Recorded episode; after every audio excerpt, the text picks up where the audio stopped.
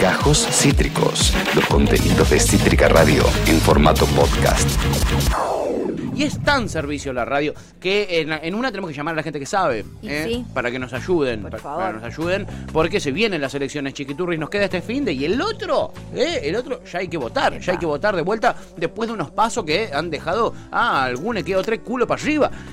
Y para hablar de esto, chiquis, ustedes lo saben, ¿eh? tenemos unos amigos en particular, por ahora hay uno solo de ellos ¿eh? que está en comunicación con nosotros. Estamos hablando de los directores asociados de la consultora Proyección. En este caso está él, el mismísimo Santi Giorgetta. ¿Cómo estás, amigo? Oli. ¿Cómo andan? ¿Muy bien? Hola, querido. Muy bien, ¿y vos? Aislado estoy. No me digas, ¿tenés COVID? No, ayer me hizo estoy esperando el resultado del PCR. Oh. No me digas, amigo, qué paja. Se te escucha eh, con la... Engripadito. Sí, se te escucha engripadito, ¿eh? Sí, sí, eh, hablando fino y selecto, estoy un poco hecho mierda. Sí, Ah. exacto. Me- me- se puede decir un poco hecho mierda. Qué fía que igual toda esta Oh. secuen de que ya no existe más como la gripe normal. Engriparte implica por lo menos tres días de flashear COVID Sí. y de tener que encerrarte y de tener que. Viste, capaz no es nada, es- es una época re común para engriparse. Se está Sí. engripando mucha gente. Acá Ian estuvo engripado, mi, mi Germu eh, también estuvo engripada, todos Cre- con julepe de tener COVID. ¿no? Claro, implica como toda Tal la cual. secuen, ¿viste? Tal cual, tal cual. Re tema. Sí, además, te, te tiro un dato que nada que ver, pero Sí. salió una nueva resolución del ministerio que con los vacunados con un solo síntoma se tienen que hisopar.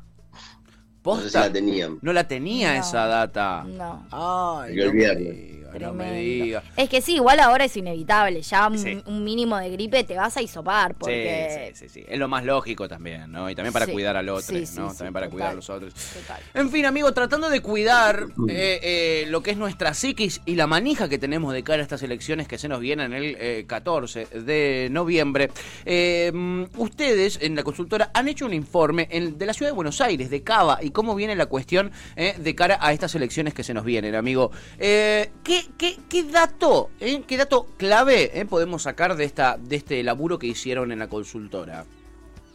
Me parece que hay tres datos que son claves. Sí. Ahí recién veía lo- lo- los ojos celestes de. Pensé que era Mauri, pero no, es, es Manu que se está fumando. Eh, y jugás al padre, boludo, y tenías ojos celestes. y- Está cantado, sí. Es como- Son casi la misma persona. ¿Quién vas a ser? I- indignadísimo. Hola, chicas. Ah, Hola, hola. Manu. Indignadísimo porque no se puede jugar al pádel. Arruinaron hasta el pádel. Te cagaron hasta el pádel, ¿es Me cagaron verdad? hasta el pádel. A mí me pasa con el color amarillo. Yo soy re fan del color amarillo y es re difícil ponerte algo Ya amarillo. está, no, no, no. Te sentís Sos re pro. pro. Son sí. re pro, es de ellos. En el TEG era el amarillo, y lo dejé usar. Ay, sí. No. Igual perdía siempre. Siempre se extinguía. Ojalá. Ah, Sí, así es la realidad. ahí lo vemos, ahí lo vemos en pantalla a Manu Zunino, eh, que se suba con Santi Giorgetta para analizar estos números, che. Opa. Eh, bueno, eh, datos importantes entonces. ¿Cuál me decía Santi que era el, el más, el más relevante para vos? No, tenemos tres. Sí. que no sé si Marco coincide. Uno es que María Eugenia Vidal fideliza el 90% de las tres listas de Junto por el Cambio. ¿Eso te parece el dato más relevante? No, no, no, dije tres. Ah, Dije tres. Está. ya no se peleen, chicos, recién Me encanta, arranca me esto, encanta, me encanta esta, este- esta columna, voy a decirlo. Es una columna, es una columna mensual. La columna mensual de proyección, digámoslo. Me Claro. fascina, es mi favorita. Oficialicémosla. sí. Oficialicemos Oficialicémosla. Dejémonos de joder. tal cual. Bueno, Vidal fideliza el 90%, o sea, lo que en algún momento especulábamos con que los votos de, de, de López Murphy podían irse un una parte a, a Milei, sí se va una parte, pero es minoritaria. Eso hoy a Vidal la, la posiciona en 44%, sin proyectar los indecisos. Proyectando los indecisos puede llegar hasta el 48%. O sea, lo que vemos ahí, el dato es que no, no estaría rompiendo la barrera del 50%. Ok, Ese es el dato, uno de los datos. bien. El otro dato es, Milei tiene un crecimiento respecto de la paso a, a lo que vemos ahora. No un crecimiento que lo emparde con Leandro Santoro, como se ha escuchado en algunas eh, encuestas o algunos periodistas que, que andaban, andaban diciendo eso. Sí. Andaban, ahí- andaban operando un poquito. Empate técnico. El famoso empate técnico. El empate técnico. Sí. Y lo tenemos en 16%. O sea, con proyección puede llegar a tener hasta un 18%, lo cual es un montón. Pero bueno. Y, eh, pregunta, pregunta sobre ese tema en particular, ya que estamos ahí. ¿Es esa proyección que tiene, esos tres, cuatro puntitos que quizá puede llegar a subir, vienen del lado de los indecisos o se los saca juntos por el cambio? No, se los, los saca de los em, los Una espacios parte que de, de Juntos por el Cambio igual. Sí. claro, una parte sí junto con el cambio. del el voto de López Murphy, pero es minoritario, o sea, no es lo que por ahí podíamos llegar a creer. No, de donde está de sumando. Que, había, que había un poco más de probabilidades de que se vayan esos votos. Sí. O sea, una parte de López Murphy, otra parte de espacios minoritarios que no pasaron las pasos, y después de gente que no fue a votar, que ahí tiene un componente importante Milei. Hay que ver si van a ir a votar en esta elección, pero una parte importante de los que no fueron a votar dicen que votarían a Milei, cerca de un 20%. Uy, mirá. una locura. Datazo, El Reyes. 20% de los que no fueron a votar. No, no, sí, sí. sí. Obvio, obvio, no, obvio, obio. Sacaba 27% de Dicen, si fuera lo votaría a él. Si llego a ir, lo Claro. voto a él. Pero no confirmo que voy a ir. Eso después, Claro. eso después eh, es efectivo. Y después, por el, el otro lado de, Leandro Santoro, Sí, que Leandro Santoro, similar a María Eugenia Vidal, fideliza el 90% de los votos de las PASO. sí. y hoy estaría en 23 puntos, con la proyección alcanzaría los 25. O sea, mantendría la- el porcentual que tuvo en la PASO. O sea, eso está ahí en un, si, si lo queremos ver o, o ponerle adjetivado, está en un regular de que no pierde votos respecto a la PASO, que para mí es importante no perder votos respecto a la PASO en este contexto, Sí. pero no alcanza ese, ese techo que habíamos visto nosotros del 30%, 28-30%. Eso es lo según este último informe. Bien, ok. No sé, Manu, si vos te- tenés ahí algún dato más eh, relevante. No, no, me parece que lo más relevante. eh, Sí, sí, te señaló con el dedo. spoileaste todos Claro. los datos relevantes. Puedes hablar de Miriam Bregman. Deja- dejaste lo. Te dejó los troscos, boludo. Te quejé, tenés a Mora también. Hay un montón de cosas para Hay- decir de los Hay, trozos. hay un datazo ahí. No, bueno, si sumamos el voto de la izquierda, de, Sí. de los que no pasaron el 1.5, de Bregman, de Zamora, de Cele Fierro, Sí. Entre todos esos votantes, uno de cada cuatro dicen que podrían votar a Santoro. O sea, ¡Opa! Santoro tiene ahí una posibilidad, un desafío, conquistar es- ese voto, Mirá. que si no lo votó, porque también eh, había ahí una similitud, hay una similitud de perfiles entre el votante de izquierda y el de Santoro, en, en alguna medida, y si no lo votó por ahí era sobre todo, no por, por la figura de Santoro, sino porque estaba disconforme con el gobierno nacional. Hay que ver cómo hace Leandro Santoro para traerlos, no, no, es, no es tan fácil. La, digamos. la No. tiene difícil ahí, pero qué, qué interesante eso. Bueno, en el debate se pudo ver, ¿no? Esa, esa afinidad entre eh, Bregman y, y Santoro, por ejemplo, ¿no? Estuvo flojo, estuvo flojo. O sea, Santoro terminaba dándole razón a Miriam Bregman cuando Sí. tenía que imponer el, el, el discurso. O sea, me, me llamó la atención porque Santoro es una persona que tiene una excelente eh, forma de comunicar y de hablar. O sea, es, eh, en ese sentido creo que es el mejor lejos. Yo no sé si, si esa validación que por ahí busca la política en esos sectores, como puede ser el, el, el- el debate en TN, Sí. les termina, les termina, se termina autocensurando, autoponiendo un- una barrera que no, que no haría falta para moderarse y tratar de no, no desgustar al público que ellos esperan que los vean, o más a los moderadores, como en este caso Bonelli, Sí. porque si no, no, no entiendo cómo eh, tenía la, la capacidad de poder eh, ser muchísimo más duro, tanto con María, con María Eugenia Vidal como con Javier Milei, Sí. y de última con Miriam Bregman, no, o sea, hoy lo que te convenía era discutirle la representatividad eh, electoral, no Claro, la razón. Pero bueno, claro. son, son También cuestiones... es, es cierto que los que llegan en, en primer y segundo lugar, los que llegan como ganadores al debate, tienen más para perder por ahí que, que para ganar. Coincido igual con lo que dice Santi, me parece una de las razones por las que no arriesgó tanto Santoro, Sí. tratar de conformar al, al televidente y sobre todo a los, a los moderadores y a los que conformaron, a los que construyeron ese escenario de debate. Sí. Pero también tenía bastante más para perder que para ganar. O sea, el- lo importante era no, no pifiarla, no errarle, era lo más importante en, en su estrategia seguramente. Sí. No perder lo que ya tenía, que, es- que es mucho y lo consolida en segundo lugar. Y por ahí por eso no fue tan, tan audaz quizás en alguna Claro. declaración o, en su táctica. No arriesgó porque el riesgo implica también la posibilidad de eh, perder, ¿no? Y es un lujo que claramente no se puede dar eh, Leandro. Yo en pongo duda si, eh, si tiene un desfalco en ese debate, pierda algo. O sea, por eso digo, Miriam Bregman se siente tan cómoda y arriesga y gana, Claro. y para muchos es la que mejor, la que mejor performance tiene. Mm. Recordemos que en el debate del 2019, si mal no recuerdo, también en Capital, con Matías Lamens Solano. había pasado algo similar. O Sí. sea, el mejor había sido eh, Solano, y que Solano todo bien. Para mí es un desastre. Eh, Santi, hay gente que, está escuchando. Hay gente seria del otro lado, pero no me importa. Me voy a morir en la mía. O sea, si te ganas otra un debate, estás al horno. Y es lo que pasó. Es lo que efectivamente pasó. Sí, sí, sí, claro, claro. Igual, no es, yo no estoy tan de acuerdo con que Miriam Bregman haya dado un buen debate. Creo que entró muchísimo en el juego de Milei.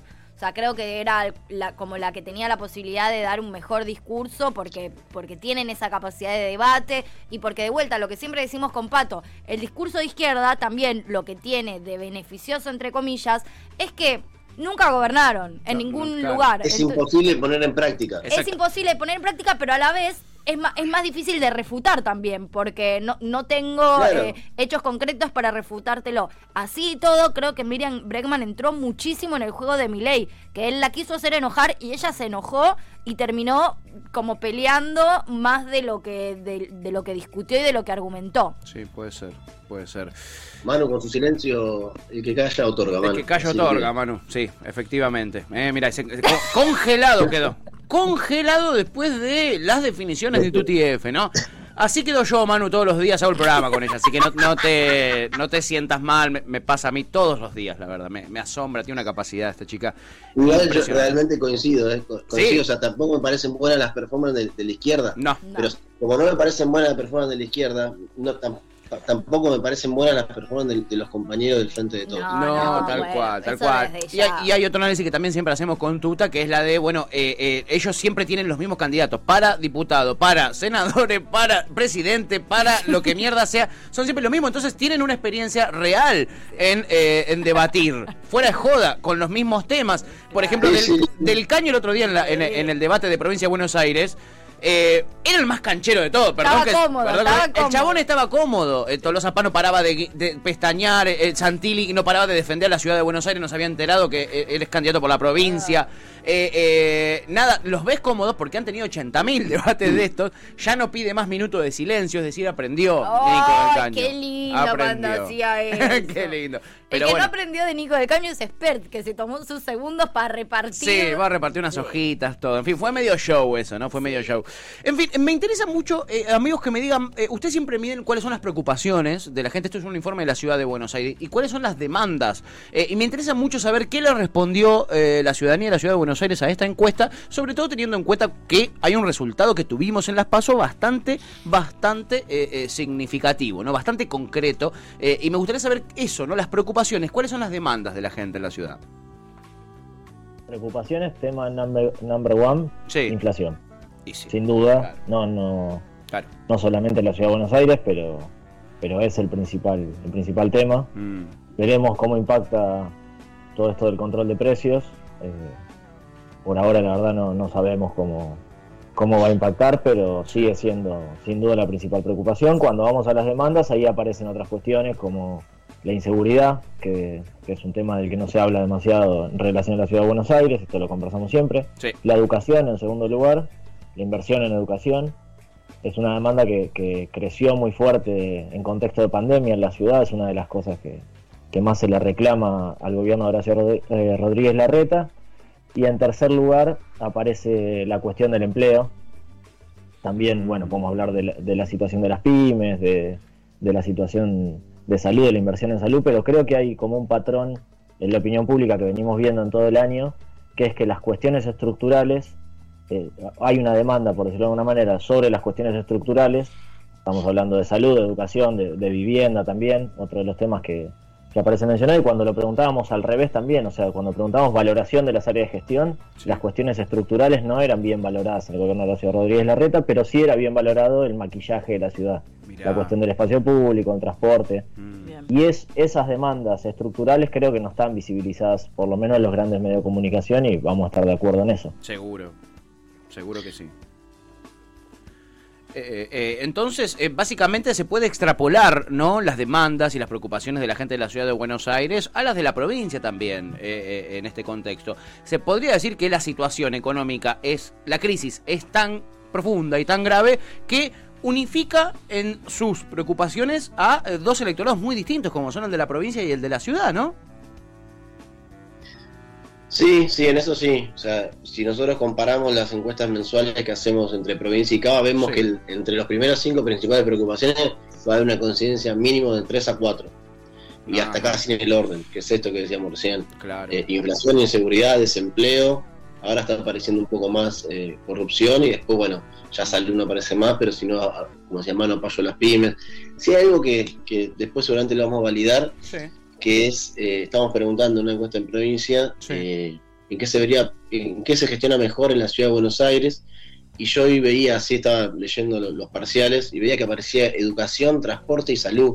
Mira. O sea, que entre la provincia, que lo- los habitantes, los, los bonaerenses y las bonaerenses, Sí. creen que eh, la provincia, la ciudad de Buenos Aires tiene mejor eh, gestión sobre esas áreas. Mira. Y la verdad que es lo que decía Manu recién, o sea, son cosas que, que no se ven en los medios de comunicación. Y no solo en los medios de comunicación, no, no, no se ponen en común. Muy pocos dirigentes ponen, ponen sobre la mesa lo- los verdaderos problemas de fondo de la, de la ciudad de Buenos Aires. Uno era Santoro y por eso se ganó el lugar que se ganó.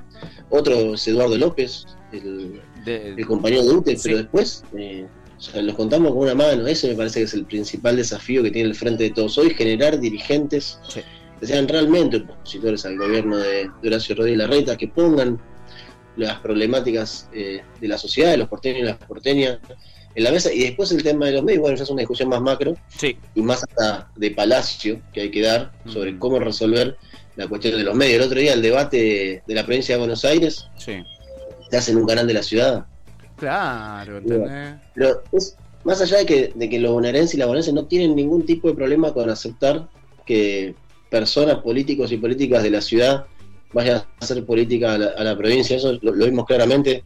Lo vimos claramente, bueno, con María Eugenia Vidal, Claro. por el lado de Junto por el Cambio, y lo vemos claramente con nuestro gobernador Axel Kicillof, del lado del Frente de Todos. Exacto. En ese sentido, la discusión no está por ahí. A mí me parece que más que nada también un error ese de concepto cuando los, la dirigencia eh, ataca a la gestión de la reta diciendo eh, que hace veredas, que mantiene la ciudad limpia, que, que mantiene la ciudad linda. Y cuando nosotros preguntamos en la provincia qué tendría que tener tu barrio para que esté mejor, te dice que, que esté la vereda arre- arreglada, que esté la calle arreglada, que los espacios públicos estén bien. Entonces me parece que ese es- por ahí es el fondo de la cuestión. Empezar a discutir por qué hay un sector de la provincia de Buenos Aires que acepta Sí. a los candidatos y a las candidatas de, de la ciudad y por qué se ve reflejado, o sea, ven a la ciudad como el modelo a seguir para su barrio, o su municipio. Totalmente, muy muy interesante, Clarísimo. ¿no? Muy interesante eso. Eh, amigos, ¿van a sacar una de provincia antes de la veda? Porque esta es la última de ciudad que tenemos, pero ¿se viene una de provincia? Sí, después te pasamos el CBU de Manu y Bien. cuando. Perfecto, Divino, genial. Les voy a pedir determinados números. Ok, bien, bien, bien. Les voy a... la semana que viene está la de provincia. Bien, perfecto, genial. Bueno, si no les jode, la semana que viene volvemos a hablar porque en provincia hay una batalla también clave. La podemos tornar una columna la semana semanal. que viene- Sí, la semana que viene, que es noviembre. la- exacto. Ya noviembre. Ah, bueno, ya en entonces- noviembre, así que Oh, entrar. los quiero recagamos. dejar, esta, quiero dejar esta frase, no sé si Manu me la va a aceptar, pero me- estoy con muchos síntomas, pero estoy muy optimista. Va. Y voy a decir que en provincia de Buenos Aires hay 2021, no 2023, 2021. ¡Opa! Quiero saber si No, suscribe el socio. Va, Mira la cara de Manu. Yo hasta no ver, hasta no ver los datos, no, no voy a volver a ser optimista por mucho tiempo. Sí, el optimismo. Va a estar difícil el optimismo. Mm, eh, evidentemente tiene fiebre, Santi. eh, así que les vamos a, los vamos a mandar a que descansen un, un- un cachito. este, que, que se recupere nuestro querido Santi. La fiebre del eh, optimismo. La, la fiebre del oro. Este, bueno, amigos, la verdad, impecable como siempre. Muy interesante no solo los datos, sino también escuchar sus análisis. Eh, la semana que viene volveremos a hablar seguramente con los datos de provincia, un poquito de eh, eh, numeritos antes de esta elección clave. Santiago Yoyeta, Manu Zunino, directores asociados de la consultora Proyección, amigos de la casa, les mandamos un abrazo. Nos vemos la semana que viene. Un gran abrazo. Un abrazo grande. Chao amigos, abrazo Adiós. enorme. Eh, sí, la consultora Proyección, como siempre, trayéndonos los numeritos, el gran laburo que hacen todos eh, los compañeros de la consultora, pues son un montón, son un montón. Bueno, y tranquis que la semana que viene hay Eh, más. Hay más y de provincia, la verdad. Y la, la madre de todas las batallas está ahí, ¿eh? La verdad, muy interesante va a estar. Acabas de escuchar Gajos Cítricos. Encontrá los contenidos de Cítrica Radio en formato podcast en Spotify, YouTube o en nuestra página web.